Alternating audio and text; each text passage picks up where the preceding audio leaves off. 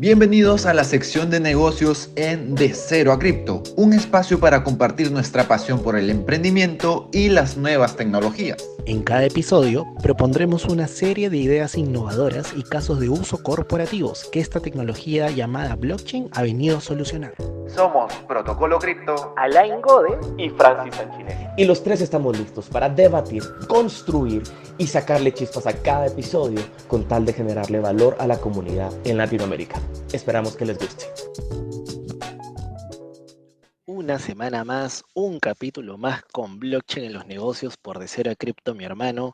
Qué gusto tenerte acá nuevamente. Y te adelanto antes del saludo que hoy día vamos a ver o vamos a continuar viendo cómo las empresas se siguen metiendo a este ecosistema y cada vez con más profundidad, donde todo está cobrando sentido con las narrativas que ya hemos hablado mucho antes. Así que, ¿cómo estás, mi hermano? ¿Qué tal?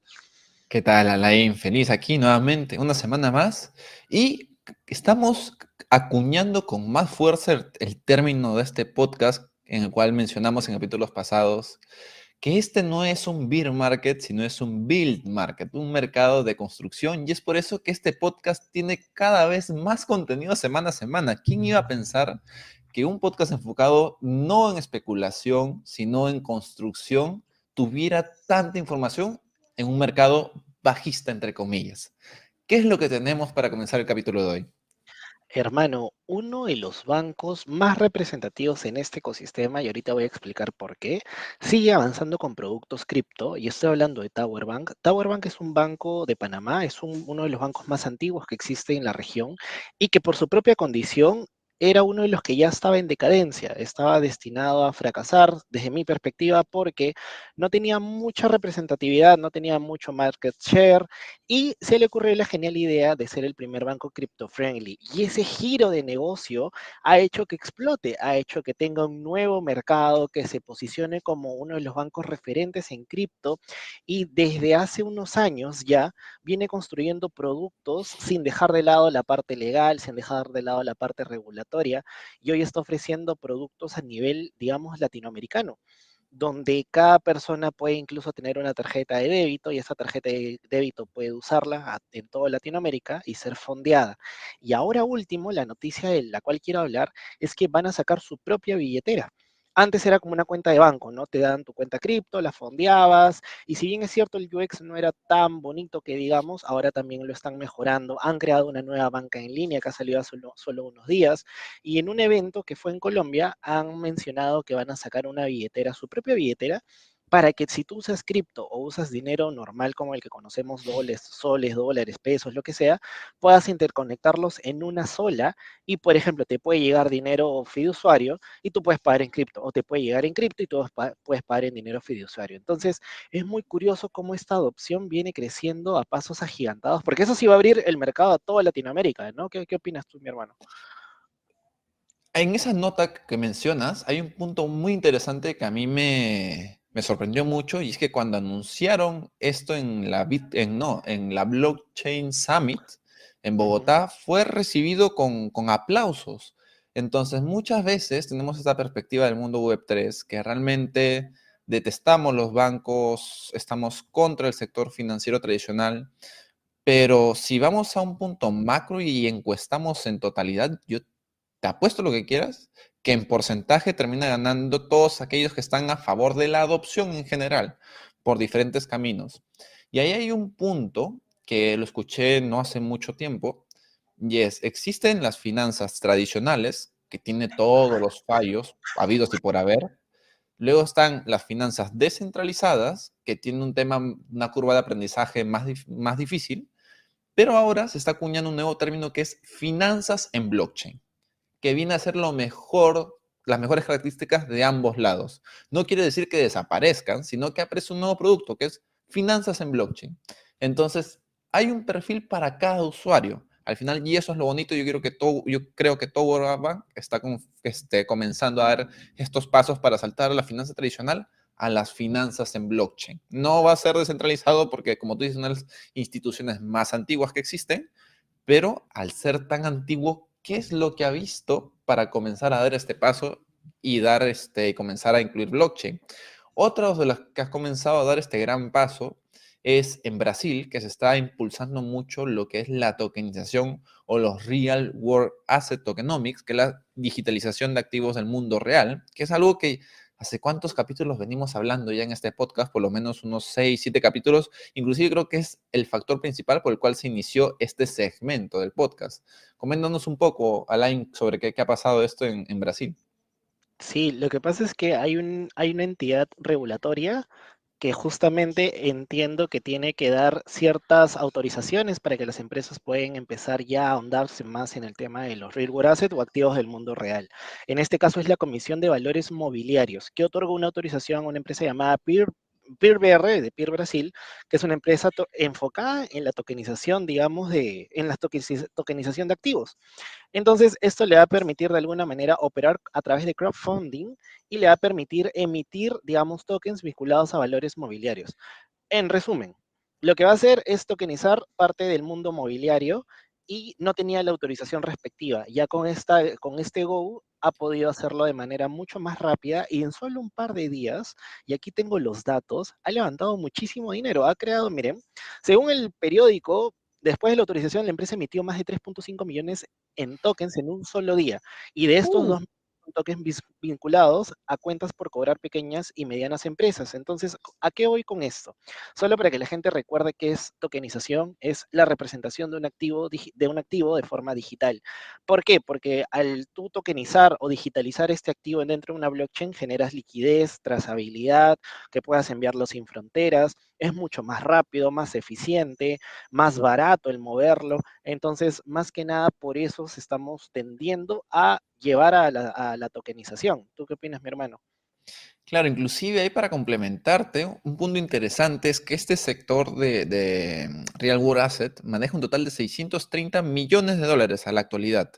Y en Brasil específico, que es donde se está dando este acontecimiento, ya se ha multiplicado por cuatro el crecimiento de este mercado. Y es por eso también que en este mismo, en este mismo camino, base, la capa 2 de, Ethereum, esta, esta capa 2 desarrollada por Coinbase, también está incursionándose y ahora ha incluido bonos del tesoro. Pero ¿cómo los ha añadido? Pues en este caso a través de, una, de un proyecto que se llama Bucket Finance, que es una empresa de tokenización con sede en Suiza, y anunció el viernes que había sacado este, este, este producto, que era la tokenización de un ETF de BlackRock que, em, seguía lo, que seguía el tema de los bonos de Estados Unidos. Entonces está muy interesante cómo el dinero se está haciendo más alcanzable, porque digamos, al día de hoy, nosotros siendo peruanos, o la persona que nos está escuchando de Colombia, Argentina, Chile, Venezuela, México, etcétera, este, si quería invertir en bonos del, del gobierno norteamericano, pues de repente uno tenía que ser ciudadano o dos tenía que hacer algún otro papeleo adicional o buscar una plataforma confiable, etcétera, etcétera. O eh, comenzar a entrar a partir de tal monto, pero ahora con la digitalización y la tokenización, pues básicamente uno sentado en, en, su escritorio puede invertir desde la cantidad mínima que desee y con toda la seguridad que hay de smart contracts de atrás y que está respaldado por un activo como del tamaño de BlackRock al día de hoy. Entonces, yo creo que nos va a brindar muchas ventajas en el tema también de diversificación de inversión y también pues de cómo vamos a poder obtener diferentes cosas en mercados que antes estaban cerrados a un público global. Totalmente, mi hermano. De hecho, esta empresa Bucket Finance este, si más no me equivoco, el tercer o cuarto producto que tienen tokenizado. Uno de ellos también son las acciones de Coinbase.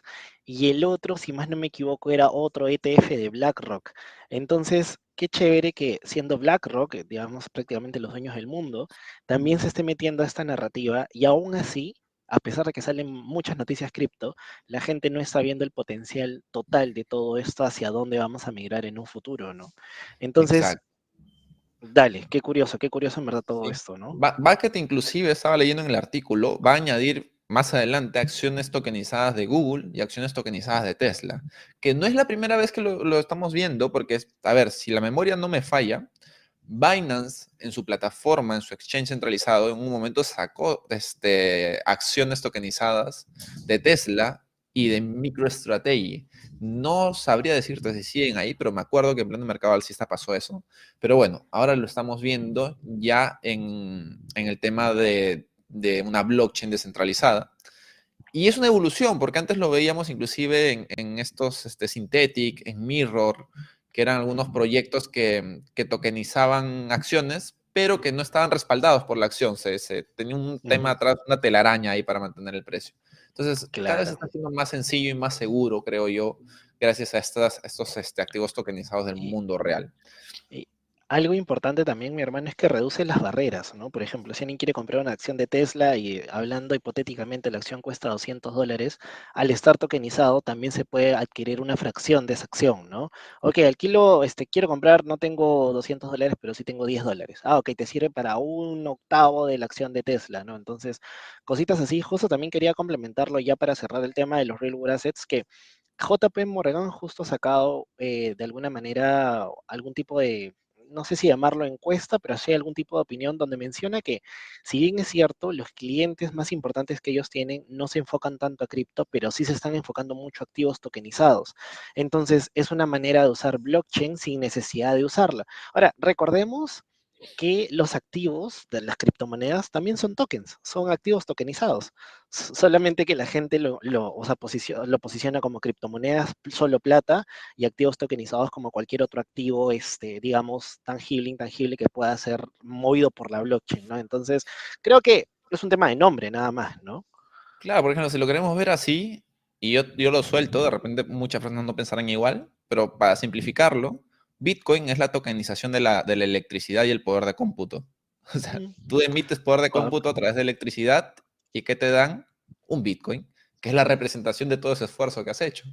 Entonces, al final todo, toda es la representación ¿no? de, de, algo físico o algo o algún servicio o algo por el estilo. Pero bueno, hablando de que, de que esta tokenización rompe barreras, Bitcoin mismo está rompiendo barreras porque una de sus mayores utilidades es el envío de remesas. Se hizo una encuesta hace poco y se menciona que más del 80% de poseedores lo utilizan para este, para este servicio de envío de remesas. Esta encuesta se aplicó a 6.600 personas en 15 países. Entonces estamos viendo que cada vez el tema de la volatilidad del precio no es tan, no es un tema tan importante porque ya sea que yo, te, yo le envío a una persona en España, digamos, tantos satoshis, esta persona se lo puede quedar o lo puede cambiar inmediatamente porque es un activo muy líquido, hay mucha liquidez, mucho capital en el dinero, hay muchas personas queriendo comprar y muchas personas queriendo vender. Entonces, lo importante de esto es que no es un activo que tú el día de hoy lo pones a la venta y tiene que pasar tres horas, un día, cuatro días, sino que es instantáneamente porque ya pertenece a un mercado global.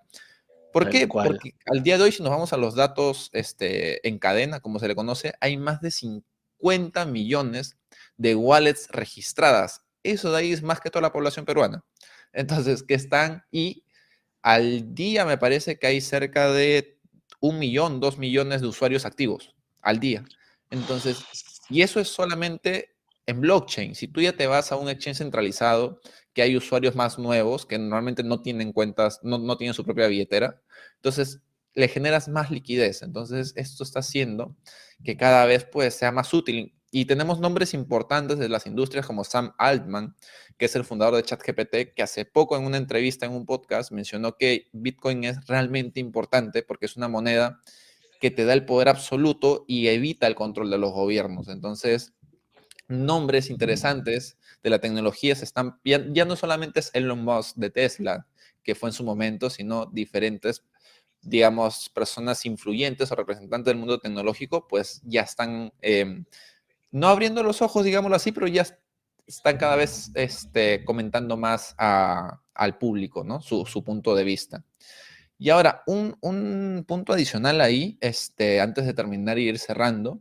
Yo sé que en este podcast hablamos mucho sobre em, cómo la blockchain ayuda en diferentes sectores, pero no hemos hablado hasta ahorita cómo uno que tiene una idea puede comenzar a levantar capital o postularse a algún concurso.